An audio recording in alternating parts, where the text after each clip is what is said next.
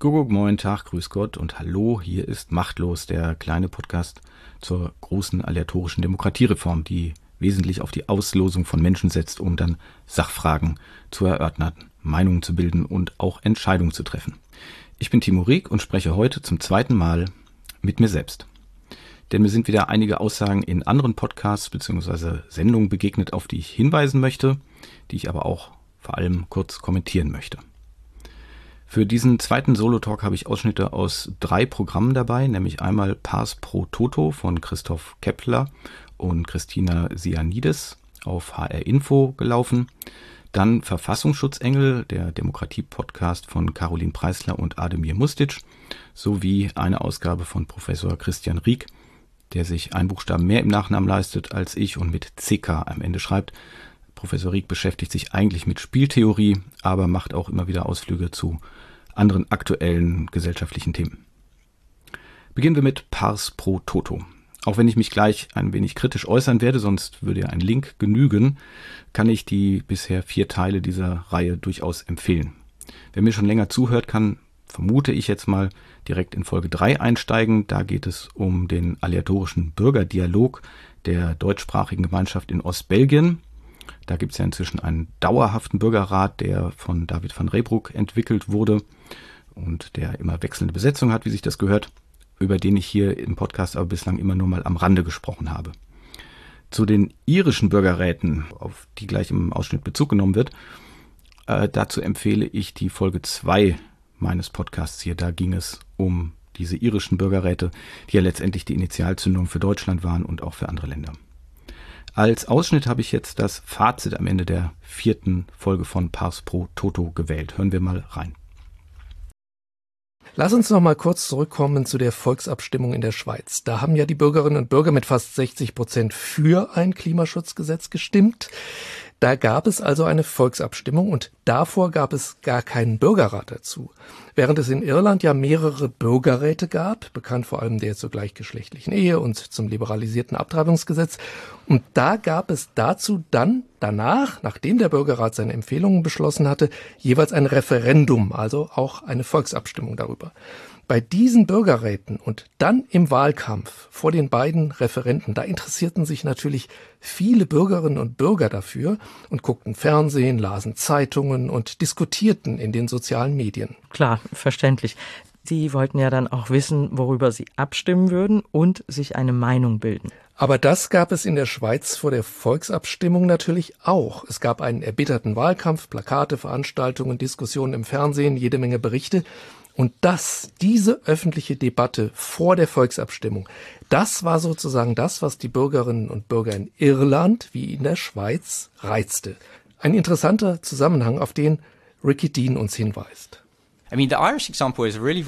Das irische Beispiel war sehr interessant, denn dort gab es den gleichen Bürgerrat zu vielen verschiedenen Themen. Wir hören normalerweise immer nur von dem über die Homo-Ehe und von dem über die Liberalisierung der Abtreibung. Bei diesen beiden gab es anschließend eine Volksabstimmung. Aber die Iren hatten auch eine Klimadebatte im Bürgerrat. Auf den folgte aber kein Referendum.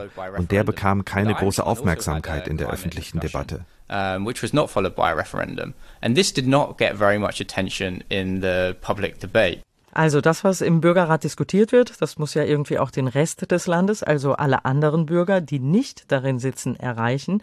Offenbar bewegt das die meisten Bürgerinnen und Bürger aber nur dann, wenn sie danach alle darüber abstimmen dürfen und sonst eher nicht. Ja, der deutsche Bürgerrat zum Klima, der wurde zwar auch im Netz gestreamt, jeder konnte also, wenn er wollte, da vieles auch mitverfolgen, aber sowas interessierte dann wohl nur eine kleinere Minderheit, weil es halt keine Volksabstimmung danach gab. Okay, also was ist jetzt die perfekte Lösung, wie der Kampf gegen die Erderwärmung noch gelingen kann? Sind da Bürgerräte die Rettung? Ja, die perfekte Lösung gibt es wohl leider nicht. Aber man kann da nicht alleine auf die Politik hoffen, dass sie das schon irgendwie auf die Reihe kriegt. Klar, es müssen dabei ja alle oder fast alle bereit sein zur Veränderung. Möglichst schnell dürfen keine Benzin- oder Dieselautos mehr CO2 ausstoßen, möglichst schnell auch keine Gas-, Öl- oder Kohleheizungen und Kraftwerke. Und Horrorvorstellung für viele, möglichst wenig Flugzeuge in der Luft, die CO2 ausstoßen und Verzicht. Wahrscheinlich kommen wir daran gar nicht vorbei. Und das geht nur, wenn da die Bürgerinnen und Bürger, und zwar weltweit, mitmachen. Anders kann ich mir das jedenfalls nicht vorstellen. Ob Bürgerräte da viel für tun können, wenn da nur ganz wenige drin sitzen? Das würde eben nur was nutzen, wenn der Rest der Menschen das, was da beraten und beschlossen wird, mitverfolgen könnte. Das müsste dann irgendwie so spannend gemacht werden, dass es alle im Netz, im Fernsehen, in den sozialen Medien mitverfolgen würden. Ja, und nach dem, was wir jetzt gehört haben, auch von den Experten, wäre es deshalb am besten, am Ende gäbe es, wie in der Schweiz, eine Volksabstimmung. Das würde es doch vielleicht für viele spannender machen, dabei zu sein. Solche Volksabstimmungen auf Bundesebene, die gibt es aber in Deutschland nicht. Und der Bürgerentscheid in Berlin, der ist ja im März an zu wenig Beteiligung gescheitert. Okay, mal schauen, was aus dem nächsten, dem ersten echten Bürgerrat auf Bundesebene wird, dem zu Ernährung im Wandel. Das hat ja auch etwas mit dem Klima zu tun. Weniger Fleischkonsum wäre dafür ganz hilfreich.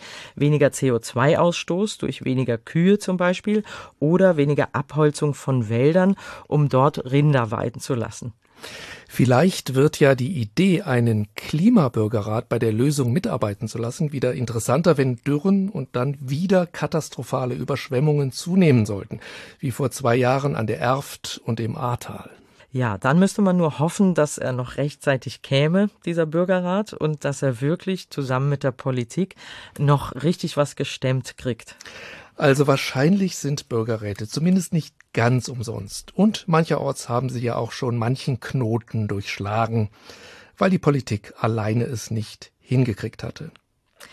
Das war Folge 4 von Pass pro Toto per Los im Bürgerrat. Ich bin Christina Sianides. Und ich bin Christoph Keppeler. Tschüss. Ciao. Als erstes fällt etwas auf, was im deutschen Journalismus weit verbreitet ist, hier aber eigentlich geradezu grotesk anmuten muss. Es soll offenbar schon klar sein, was zu tun ist, hier also konkret zum Umgang mit dem Klimawandel. Grotesk ist das, weil wir ja dann keinen Bürgerrat mehr bräuchten, übrigens auch keine Politik mehr, denn dann könnte ja die Verwaltung einfach loslegen und arbeiten. Aber offensichtlich ist da doch noch ganz vieles zu klären. Ich will das Fass rund um diese Diskussion Klimaschutz jetzt hier nicht aufmachen. Ich habe eine eigene 16-teilige Podcast-Serie dazu produziert, die heißt die Klimadebatte und ich nehme für mich in Anspruch, seit jetzt fast 40 Jahren in dem Bereich, der früher einfach mal Umweltschutz hieß, engagiert zu sein. Aber zum Verständnis von Bürgerräten. Ein Bürgerrat braucht keinen Auftrag, was am Ende in seinem Bürgergutachten stehen soll, also was die Ergebnisse sein sollen, sondern er braucht eine klare Fragestellung. Es wäre jetzt vermessen von mir, wenn ich hier mal eben diese große Fragestellung formulieren würde, aber ich schlage einfach mal zwei Beispielfragen vor. Die eine wäre, wie erreichen wir mit einem Geldbudget X, von dem dann noch zu klären wäre, von wo es eigentlich stammt, wer sich daran wie beteiligen soll, wie schaffen wir mit einem solchen Geldbudget X die größtmögliche CO2-Senkung? Wobei natürlich immer auch alle CO2-Äquivalente mit gemeint sind, also schlicht alles, was irgendwie zum Treibhauseffekt führt.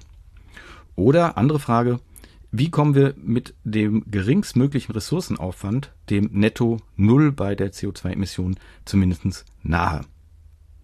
Natürlich kann man auch fragen, wie kommen wir in Deutschland möglichst schnell auf Netto Null, koste es, was es wolle. Aber das ist möglicherweise gar nicht so sehr zielführend, weil wir dabei ja dann derzeit jedenfalls erstmal CO2-Emissionen externalisieren. Also das heißt, äh, wir lassen in anderen Ländern produzieren und dann geht es auf deren Konto und belastet unser Konto nicht. Wie viel das dann unterm Strich bringt, wäre ja dann zu prüfen. Wenn man eine dieser beiden von mir vorgeschlagenen Fragen erörtern würde, wäre nicht mehr nur Deutschland in den Blick zu nehmen und man käme wahrscheinlich auf komplett andere Lösungsmöglichkeiten, jedenfalls weit mehr als jetzt hier in Pars pro Toto gerade skizziert wurde. Oder man beschäftigt sich mit einer anderen Frage, die in dem Pars pro Toto Podcast angesprochen wurde, nämlich dem Verzicht bei dem es ja in Wirklichkeit gar nicht darum geht, dass wir auf etwas verzichten, so nach dem Motto, dass uns sowieso die gesamte Welt zur Verfügung steht und wir alles besitzen und konsumieren dürfen und aus dann reinem Altruismus verzichten, sondern in Wirklichkeit leben wir ja unser Leben meistens in billiger oder unter billiger Inkaufnahme, andere Menschen in ihren Freiheiten und in ihren Möglichkeiten zu beschränken. Äh, das heißt, wir müssten dann eigentlich natürlich fragen, wie weit sind wir bereit, auf die Beschränkung anderer Menschen zu verzichten. Und wer die Klimakrise ernstlich mit allen Mitteln eindämmen will, darf hier sicherlich nicht nur vom immer wieder zitierten Fleischverzicht lamentieren, sondern da geht's ja um viel, viel mehr. Wir könnten alle in viel kleineren Wohnungen leben. Ähm, vielleicht müsste man überhaupt über das Ende von Besitz nachdenken. Es, wir können alle gut leben, ohne eine Küchenmaschine zu haben und längst nicht jeder Haushalt braucht einen eigenen Rasenmäher, können wir alles miteinander teilen. Menschen können ohne Smartphone leben und so weiter und so fort. Es würde um ein Ende der Fernreisen gehen, des Reisens insgesamt, aber auch um den Verzicht auf Theater, Spielplätze und überhaupt jede Menge Komfort und Annehmlichkeiten und alles, was wir so unter Luxus verstehen. Denn es würde ja um eine komplette Umschichtung der öffentlichen Ausgaben gehen. Und dann werden allerdings Tausende, Abertausende von Gruppen aufschreien, die bisher von diesen öffentlichen Ausgaben profitieren, die aber möglicherweise, wenn wir das ernst meinen mit dem Klimawandel, in der Prioritätenliste einfach weiter unten anzuordnen wären. Das ist alles nicht neu, wenn wir ehrlich sind nehmen wir das Stichwort Welthunger. Der ist auch schon lange bekannt und der soll auch schon lange bekämpft werden. Aber man kann nicht erkennen, dass wir wirklich alles dafür tun würden. Und das Gleiche gilt natürlich auch für andere Themen wie das Artensterben, den Landfraß und so weiter. Niemand von uns muss in einem Restaurant essen gehen. Wir könnten auch alle leben, wie es Franz von Assisi gepredigt hat. Also das nur mal als Andeutung, was da alles zu diskutieren wäre, je nachdem, wie man die Frage stellt. Ich sage es mal provokativ. Auch das, was heute als extreme Forderung gilt, kostet unsere Meinungsführer ja in Wirklichkeit nichts oder fast nichts. Aber wenn jemand jetzt zum Beispiel den festangestellten Kollegen beim öffentlich-rechtlichen Rundfunk sagen würde, dass sie künftig nicht mehr verdienen sollen als die in der Corona-Pandemie ja so sehr heorisierte Supermarktkassiererin, weil wir einfach andere Prioritäten setzen müssen und das ja schließlich offensichtlich zum Leben auch reicht, dann nehme ich mal an, sieht die Begeisterung irgendwie anders aus.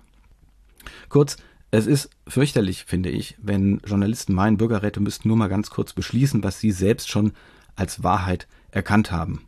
Und deshalb würden sie dann wahrscheinlich auch nicht viel bringen. Eigentlich ist das alles mehr Aufwand. Nein, damit sind sie auf dem Holzweg, weil diese Fragen ja eben alle noch gar nicht erörtert sind und weil es viel, viel mehr Fragen gibt, als bislang in der Öffentlichkeit so verhandelt werden. Tatsächlich geht es um riesengroße Fragen und die auszublenden macht mich wirklich wütend. Ich will hier ganz bestimmt keine Lösung vorgeben, aber ich werbe ganz entschieden dafür, dass wir diese Lösung eben miteinander demokratisch aushandeln. Und dafür sind aleatorische Verfahren nun mal der beste Weg. Und das verkürzt leider auch dieser Podcast sehr deutlich. Zweite Anmerkung, Bürgerräte würden nur dann etwas nützen, wenn der Rest der Bevölkerung alles verfolgen könnte, die Materialien bekäme, gestreamt wird, bla bla, und dann am Ende abstimmen könnten. Nein, das ist aus meiner Sicht ein völlig falsches Verständnis von dem, was Bürgerräte leisten können, was überhaupt aleatorische Demokratie leisten kann und leisten muss. Denn wer das fordert, der könnte das ja ganz einfach erstmal an den Bundestag richten und den Bundestag so organisieren. Da sitzen ja schließlich die Profis, da entstehen heute die Gesetze. Der Bundestag diskutiert bereits öffentlich, auch die Ausschusssitzungen sind zum Teil öffentlich, den Rest könnte man unproblematisch öffentlich machen. Und dann gibt's am Ende die Volksabstimmung. Ja, da sind aber die Politiker natürlich ganz entschieden dagegen, wie wir gleich noch im Verfassungsschutzengel hören werden. Denn sie sind ja schließlich die Profis, sie haben sich intensiv mit Sachfragen beschäftigt Möglichkeiten ausgelotet und so weiter. Und da wollen sie sich am Ende doch ihre Ergebnisse nicht von den unwissenden Bürgern kaputt machen lassen. Und damit liegen sie ehrlich gesagt ja auch gar nicht ganz falsch. Aleatorische Demokratie und ebenso auch ihre kleine Schwester aleatorische Deliberation setzen eben gerade nicht auf die bundesweite Debatte, an der sich alle gleichberechtigt beteiligen sollen und dann alle gleichberechtigt hinterher abstimmt, das werden wir sowieso nie erreichen und es konterkariert auch den gesamten Beratungsprozess, denn stattdessen gibt es im Bürgerrat eben Ruhe, Zeit, Dialog, alle Experten und so weiter, habe ich ja oft genug erzählt und am Ende ist man viel, viel schlauer, als man das vorher war und sieht diese Sachfragen, die da zu erörtern sind, ganz anders. Ähm, und deswegen kann man dann am Ende auch verbindlich entscheiden. Ich habe schon häufiger darauf hingewiesen, wer meint, dass das irgendwie alles zu wackelig sei, auch Professor Rieck wird das gleich noch behaupten, dem sei eben gesagt, wir können das sehr valide organisieren, wenn wir viele Bürgerräte parallel das Gleiche beraten lassen und wenn dann die Ergebnisse hinterher übereinstimmen, dann entspricht das eben genau dem, was die Bevölkerung insgesamt denkt. Wir könnten sozusagen auch alle Bürger dann in Bürgerräten organisieren. Das ist ein, wäre ein wahnsinniger Aufwand, würde uns aber auch nicht weiterbringen. Diese Beratungsprozesse der Bürgerräte werden einfach konterkariert, wenn am Ende wieder einfach alle Leute den Daumen heben oder senken sollen. Das macht das, was da an Diskussionen gelaufen ist, kaputt. Wir können das so machen, müssen es vielleicht auch so machen, wenn es um Grundsatzentscheidungen geht, die zwar sehr groß sind, aber wo es letztendlich um eine sehr kleine Frage geht, eine sehr einfache Geschichte, die wirklich jeder einfach beantworten können muss, weil es um sein persönliches Leben geht. Da wäre ich nach wie vor auch für Volksabstimmungen, aber es macht gerade keinen Sinn für die vielen Detailfragen, um die es geht und gerade für diese Detailfragen, für die Volksentscheide überhaupt nicht geeignet sind. Genau dafür sind solche Bürgerräte das richtige Mittel. Dritter Punkt, auch wenn das in dem von mir gewählten Ausschnitt nur im Subtext zu hören ist, aber in den vier Folgen wird es insgesamt doch sehr deutlich, die herrschende Form, das, was wir haben als repräsentative Demokratie, wird auch hier als Gesetz angenommen, als so ist es eben und es geht nicht anders. Alles andere, alles, was davon abweichen will, wird als rechenschaftspflichtig angesehen, aber das ist halt der meiner Ansicht nach falsche Ansatz. Ähm, aber dazu gleich nochmal. Und äh, ein kleiner Punkt noch, den ich auch in Folge 21 schon hatte, ein Volksentscheid kann nicht scheitern. Ja, allenfalls könnte die Initiative gescheitert sein, die ein bestimmtes Gesetz per Volksentscheid haben möchte, aber auch das finde ich einen demokratisch nicht sehr passenden Begriff. Man kann über die Quoren diskutieren und äh, die gesamten Rahmenbedingungen von dem Ganzen, aber Fakt ist, in Berlin war eben einfach nicht die Mehrheit für dieses Gesetz. Und deswegen ist es kein Scheitern, sondern es ist einfach eine Entscheidung. Damit kommen wir jetzt zum Verfassungsschutzengel. In dem Podcast sprechen die FDP-Politikerin Caroline Preisler und der CDUler Ademir Mustic nun alle zwei Wochen miteinander. In der Folge 4 ging es um direkte Demokratie und auch Bürgerräte. Ein Wort vorab zum Podcast-Titel. Der klingt ja erstmal cool. Auch mir gefällt so ein Wortspiel, Verfassungsschutzengel. Aber eigentlich ist das, was damit kolportiert wird, höchst problematisch. Nämlich, dass dieses Grundgesetz unantastbar wäre, eine quasi göttliche Weisheit, wie auch immer sie mal über uns gekommen sein sollte. Aber das stimmt natürlich nicht. Das stimmt weder praktisch noch stimmt es in irgendeiner Form theoretisch. Eine Demokratie muss sich ihre Regeln selbstverständlich immer geben dürfen, selbst geben dürfen und muss sie dementsprechend auch anpassen können, die Verfahrensweisen, wie sie arbeiten möchte und so weiter. Damit sich das Demokratie nennen darf, sind natürlich einige Dinge zu berücksichtigen, sonst könnte beispielsweise eine Mehrheit sukzessive immer wieder neue Minderheiten ausschließen, bis dann am Ende nur noch eine winzige Sippe da ist, die sich als souverän versteht und die dann alles alleine entscheidet. Das als ein vielleicht äh, markantes Beispiel. Aber ansonsten ist natürlich das Verfahren selber änderbar und so steht es, wenig verwunderlicher, auch in unserem Grundgesetz selbst drin. Im letzten Artikel heißt es, dieses Grundgesetz, das nach Vollendung der Einheit und Freiheit Deutschlands für das gesamte deutsche Volk gilt, verliert seine Gültigkeit an dem Tage, an dem eine Verfassung in Kraft tritt, die von dem deutschen Volke in freier Entscheidung beschlossen worden ist. So, also man kann auch die gesamte Verfassung selbstverständlich neu schreiben. Ich kenne die Diskussion der Verfassungsrechtler dazu, was davon vielleicht ausgeschlossen sein sollte, brauchen wir hier nicht aufmachen. Ich glaube, die Grundannahme, dass wir in einer Demokratie selbst entscheiden müssen, wie wir miteinander verhandeln wollen, ähm, das sollte unstrittig sein. Und dementsprechend ist es natürlich auch nicht wahnsinnig schwer vorstellbar, dass man Bürgerräte einführt in der Verfassung und dass wir da überhaupt ganz grundlegende Sachen ändern. Das Grundgesetz wurde bisher, um eben auf den praktischen Teil zu kommen, an ungefähr 200 Stellen schon geändert und darunter sind in Erinnerung zu rufen sehr weitreichende Änderungen wie etwa damals die Einführung der Bundeswehr und nachfolgend dann der Wehrpflicht, die Notstandsregelung in Artikel 20 mit den Notstandsgesetzen und äh, auch die völlige Änderung des Asylrechts. Also Verfassungsschutz klingt irgendwie immer ganz schön, aber letztlich kann es doch nie um mehr oder weniger gehen, als dass bestehende Regeln eingehalten werden, bis sie eben geändert wurden und darüber, über mögliche Änderungen, kann man jederzeit diskutieren. Das gilt allerdings dann eben nicht nur für die Verfassung, sondern das gilt doch für jedes Gesetz. Zwei Ausschnitte habe ich von den Verfassungsschutzengeln ausgesucht. Beginnen wir mit einem kurzen Statement von Caroline Preisler zu Volksentscheiden.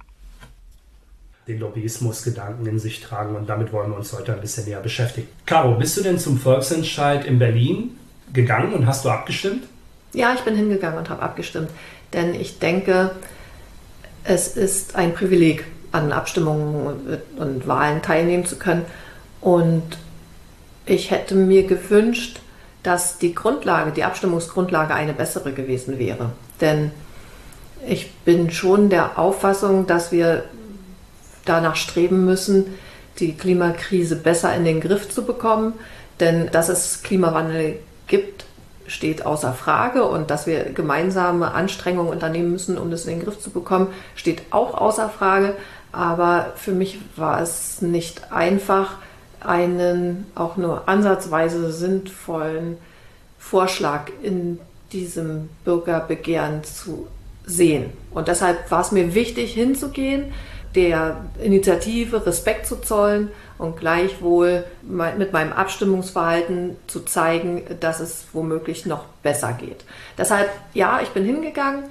Trotzdem muss ich sagen, dass ich manchmal bei dem Thema direkte Demokratie besorgt bin, denn ich sehe gerade eben im politischen Berlin in letzter Zeit Menschen, die sehr populistisches Gedankengut zur Abstimmung stellen. Also zum Beispiel Deutsche Wohnen enteignen.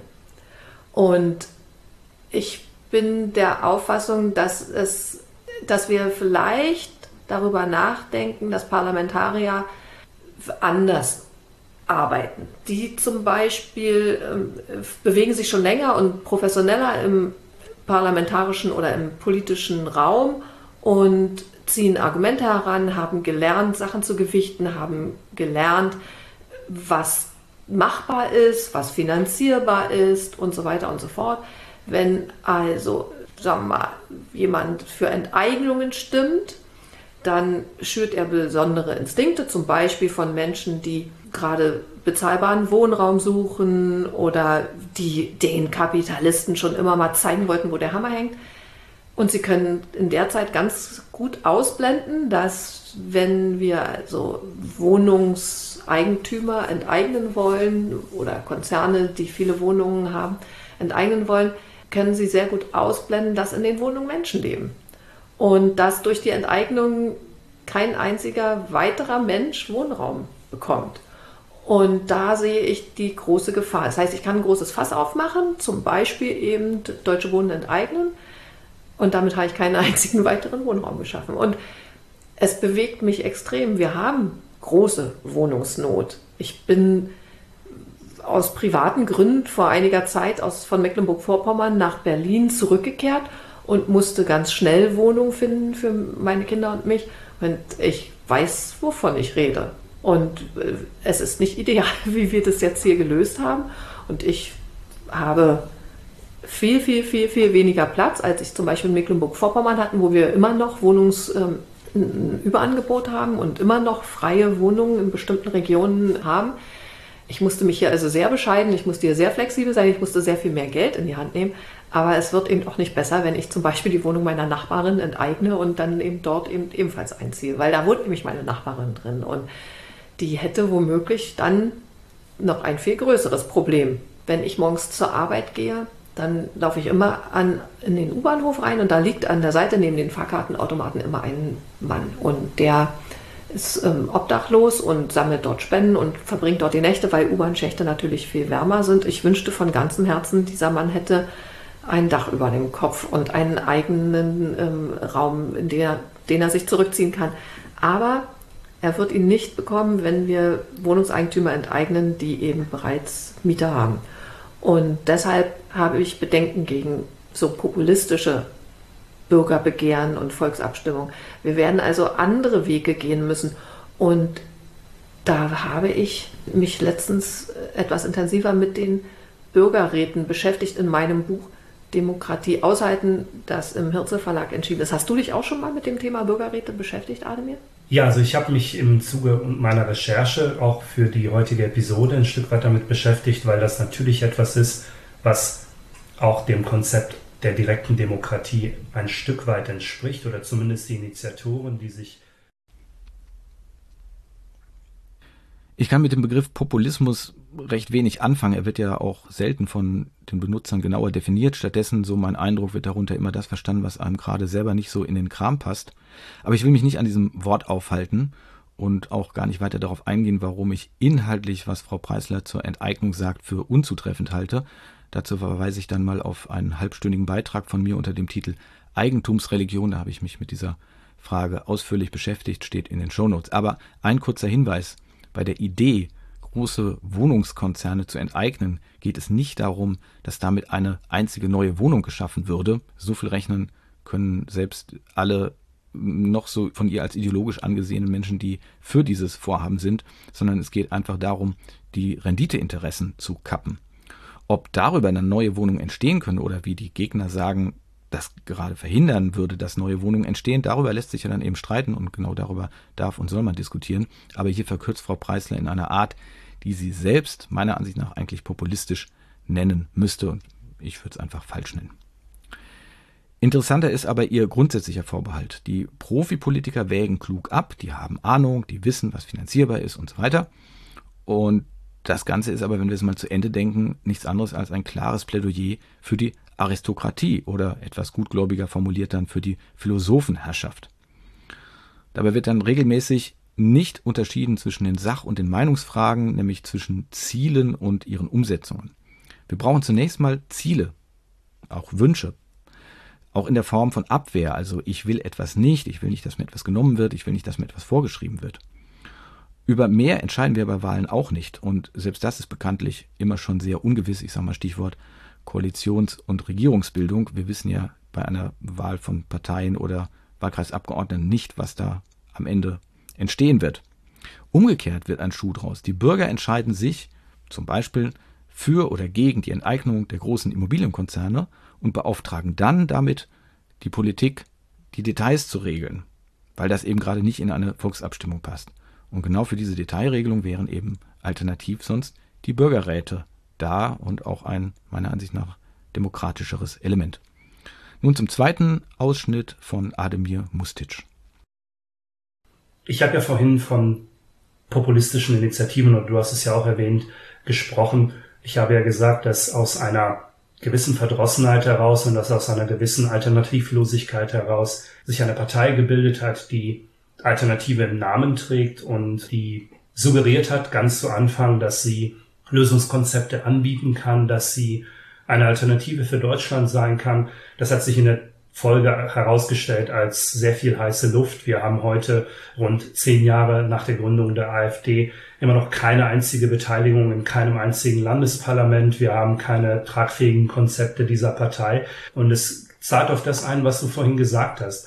Selbst wenn wir der Meinung sind, dass es möglicherweise derzeit sehr viele Alternativlosigkeiten gibt, die uns die Politik anbietet, und sich daraus Gegenbewegungen entwickeln, können diese Gegenbewegungen eben auch in eine falsche Richtung abdriften. Wir leben es jetzt gerade bei der AfD oder haben es in den letzten zehn Jahren bei der AfD erlebt. Und wir können es, glaube ich, auch für andere Bereiche durchaus in ähnlicher Weise sehen. Worin sich aus meiner Sicht klassische Instrumente der direkten Demokratie wie Volksentscheide und Bürgerräte unterscheiden, ist ein ganz entscheidender. Der Bürgerrat, so wie er derzeit gefordert wird, würde ja gar nicht so sehr den Gedanken, den du vorhin erörtert hast, mittragen, dass wir Populistinnen und Populisten den Weg ebnen, etwas zu tun, sondern die Bürgerräte, so wie sie derzeit gefordert werden, sollen ja absolute Entscheidungen treffen. Also nach dem Willen der Menschen, die sich einen Bürgerrat derzeit in Deutschland wünschen, der sich ja per Losverfahren dann aus Bürgerinnen und Bürgern zusammensetzt, müssten die Entscheidungen, die diese Bürgerräte treffen, komplett bindend sein. Also ein ganz ähnlicher Vorstoß, wie er auch bei dem Volksentscheid in Berlin ja gewesen wäre. Also in dem Falle, wenn er durchgegangen wäre, wäre er ja in jedem Falle für die Landesregierung in Berlin bindend gewesen. Er hätte umgesetzt werden müssen. Und hier sehe ich die weitaus größere Gefahr, als dass wir nur in Anführungszeichen Populisten den Weg ebnen, sondern ich sehe die Gefahr, dass tatsächlich ideologische oder auch populistische Initiativen tatsächlich Einzug finden in die Politik und dort per se umgesetzt werden müssen. Das finde ich sehr interessant. Denn das ist das amerikanische Beispiel, an das ich vorhin gedacht habe. Vielen Dank, ja. Auch hier haben wir deutlich das aristokratische Denken. Politiker schützen das etwas dusselige Volk vor sich selbst. Dabei bleiben diese Apologeten der Parteien und Politikerherrschaft stets die Begründung schuldig, mit welchem Recht sie eigentlich Menschen an ihrer Selbstbestimmung hindern wollen. Denn um mehr kann es ja in der Demokratie nie gehen, egal welche Ausprägung sie hat. Über andere Menschen Macht auszuüben ist nicht Demokratie. Und wem das nicht unmittelbar einleuchtet, der soll sich mal melden, dann mache ich vielleicht doch mal eine Folge dazu. Ich streife das ja immer wieder hier. Denn die Frage lautet ja, was ist der Gegensatz zur Mehrheitsideologie, die sich hier angeblich bei direkter Demokratie durchsetzen kann, wenn es eben nicht Aristokratie ist, also die Herrschaft einer kleinen, erlauchten Kaste, die weiß, wo es langgehen soll. Nicht ein Modell Bürgerrat muss sich rechtfertigen, sondern der Absolutheitsanspruch von Politikern. Über Wahlen sollte ich vielleicht tatsächlich auch mal eine Folge machen, obwohl die ja nun mal gerade nicht zum Kern aleatorischer Demokratie gehören. Da kann man allerdings auch einige Sachen wählen. Aber bitte, wenn wir eine Partei oder einen Wahlkreiskandidaten wählen, entscheiden wir doch bekanntlich in der Sache überhaupt nichts. Wir wissen eben nicht, was die Abgeordneten im Parlament hinterher machen werden. Wir wissen normalerweise noch nicht mal, mit wem sie zusammenarbeiten wollen. Politiker halten sich da ja regelmäßig alle oder fast alle Optionen offen.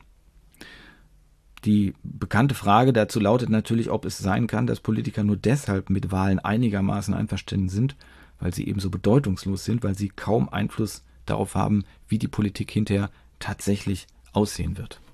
Da hätte ich dann natürlich auch ein aleatorisches Angebot, deutlich kostengünstiger als Wahlen und unter völliger Wahrung der Parteienmacht. Anstelle der aufwendigen Wahlen machen wir eine Umfrage, wer für welche Partei stimmt. Solche Wahlumfragen laufen ja ständig und die sind immer ganz, ganz dicht an dem tatsächlichen Wahlergebnis. Und dann wird anteilig zu dieser Parteienpräferenz der Bevölkerung aus den Parteien gelost, wer ins Parlament kommt. Die Politiker behalten dabei dann ihre Vormachtstellung. Innerhalb der Parteien gibt es aber Bewegung und das Ganze bedeutet deutlich weniger Aufwand, weniger Aufwand für die Parteien und vor allen Dingen auch weniger Aufwand für die Wahlbevölkerung. Es gibt noch einiges weitere zu sagen, was die Annahmen zu Bürgerräten und aleatorischer Deliberation betrifft in diesem Podcast. Da gerät meiner Ansicht nach einiges durcheinander, aber hören Sie sich die Folge gegebenenfalls einfach selbst an. Damit jetzt zum letzten Ausschnitt, nämlich von Professor Christian Rieck. Dessen Folgen sind immer schön kurz und deswegen gut auf den Punkt. In dieser Ausgabe analysiert er unter anderem die Probleme der Zufallsauswahl bei solchen Bürgerräten, seine Schlussfolgerung, die er dann am Ende präsentiert, basiert allerdings auf einer falschen Ausnahme. Hören wir zunächst den Ausschnitt. Also deshalb meine kleine abschließende Bewertung von der ganzen Sache. Eine Zufallszusammensetzung eines Parlaments mit Entscheidungsbefugnissen halte ich für absurd.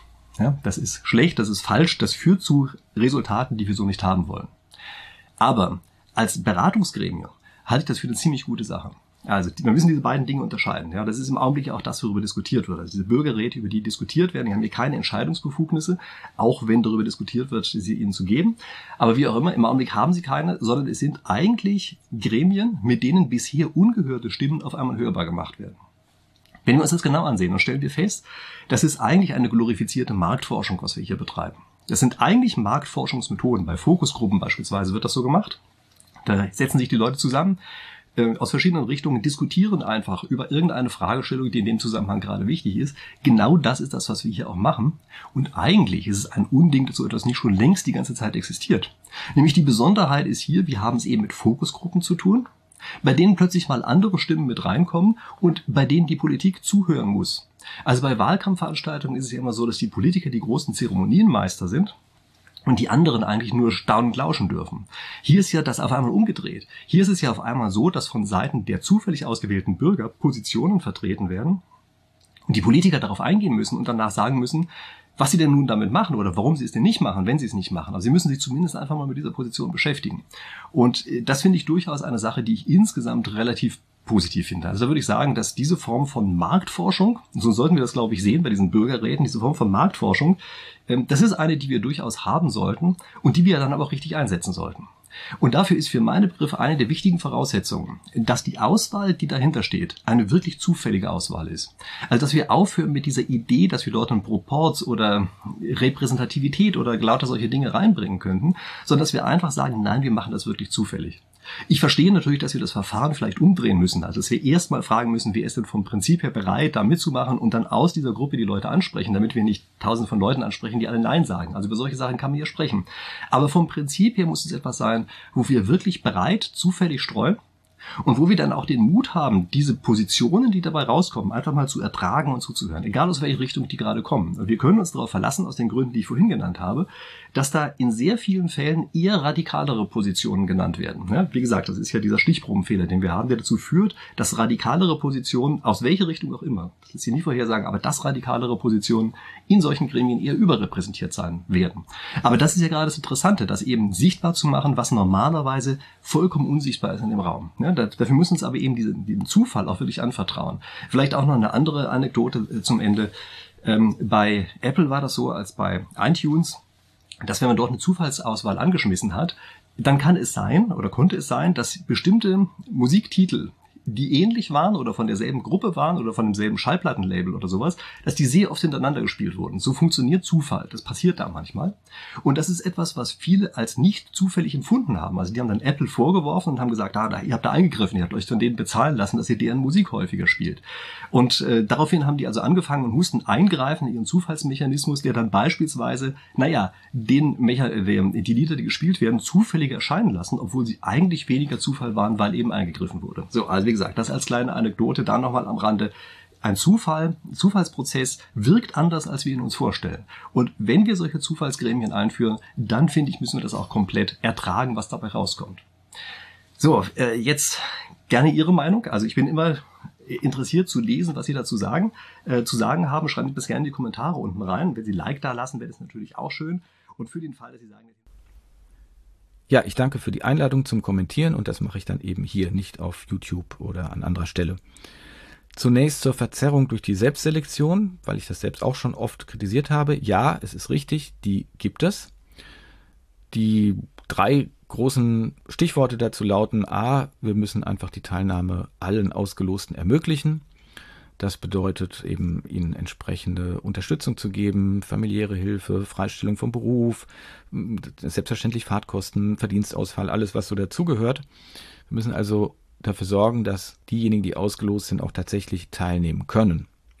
Die zweite Variante wäre dann, oder die ergänzende, man könnte es auch verpflichtend machen. Da ist dann zu diskutieren, und ich habe das hier auch schon mehrfach diskutiert, wie viel das eigentlich bringt, wenn Leute, die sehr unwillig sind, die sagen, ich habe da überhaupt gar keinen Bock drauf, dann zwangsweise da sitzen müssen, ob das dem ganzen Prozess dann wirklich nützen kann oder ob es dem Prozess nicht schadet, weil drittes Stichwort dazu, wir können durchaus auch sagen, dass die Nichtbeteiligung ebenso repräsentativ ist. Also nach dem Stichwort, wer nicht will, der hat schon. Es ist eben auch die freie Entscheidung eines jeden Menschen zu sagen, ich will mich daran nicht beteiligen oder es ist mir einfach egal, sollen andere das Ganze für mich machen.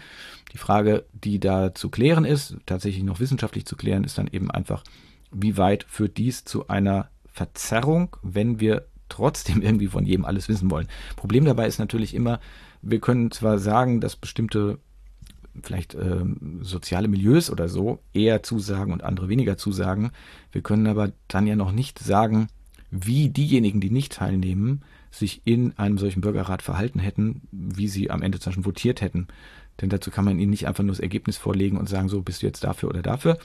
Denn sie hätten ja den gesamten Prozess dann miterleben müssen.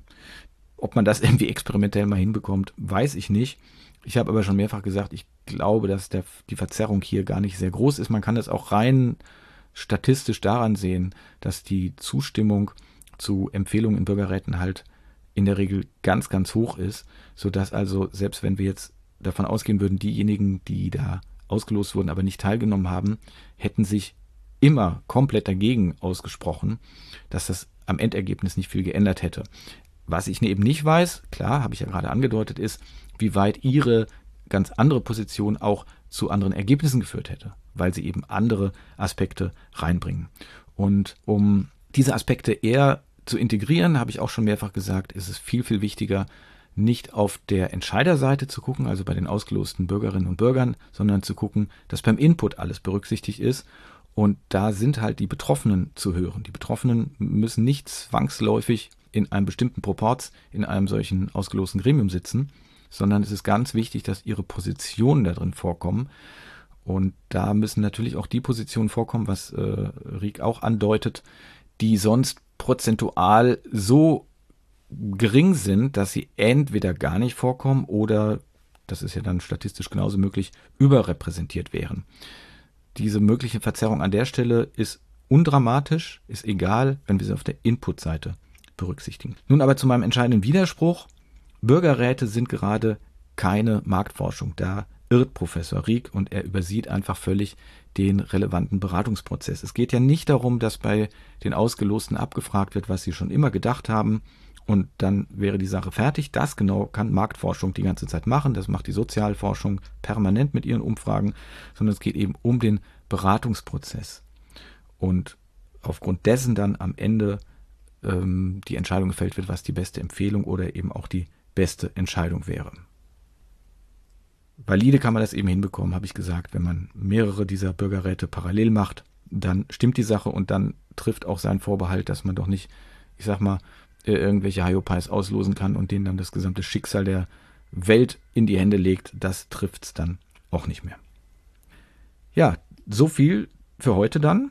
Machtlos erscheint ja sehr unregelmäßig und vor allem selten. Zum einen, weil ich schon Relevanz für ein sehr wichtiges Kriterium halte, um eine Folge zu machen oder dann eben nicht zu machen. Aber natürlich auch, weil so ein Freizeitprojekt nicht ganz oben auf der Prioritätenliste steht, auch nicht zwingend ganz oben auf der Prioritätenliste des Freizeitbereichs. Unter anderem gibt es ja diverses Getier, das einfach wesentlich mehr auf mich angewiesen ist als mein geschätztes Podcast-Publikum. Aber ich lege mich hier mal fest, die nächste Folge erscheint im Oktober denn da geht es anlässlich des Jubiläums um die Planungszelle. Und dieser Planungszelle verdanke ich ja schließlich den wesentlichen Impuls, mich überhaupt mit aleatorischer Demokratie zu beschäftigen. Von daher sage ich mal bis halbwegs bald. Herzlichst Ihr Timo Rieck.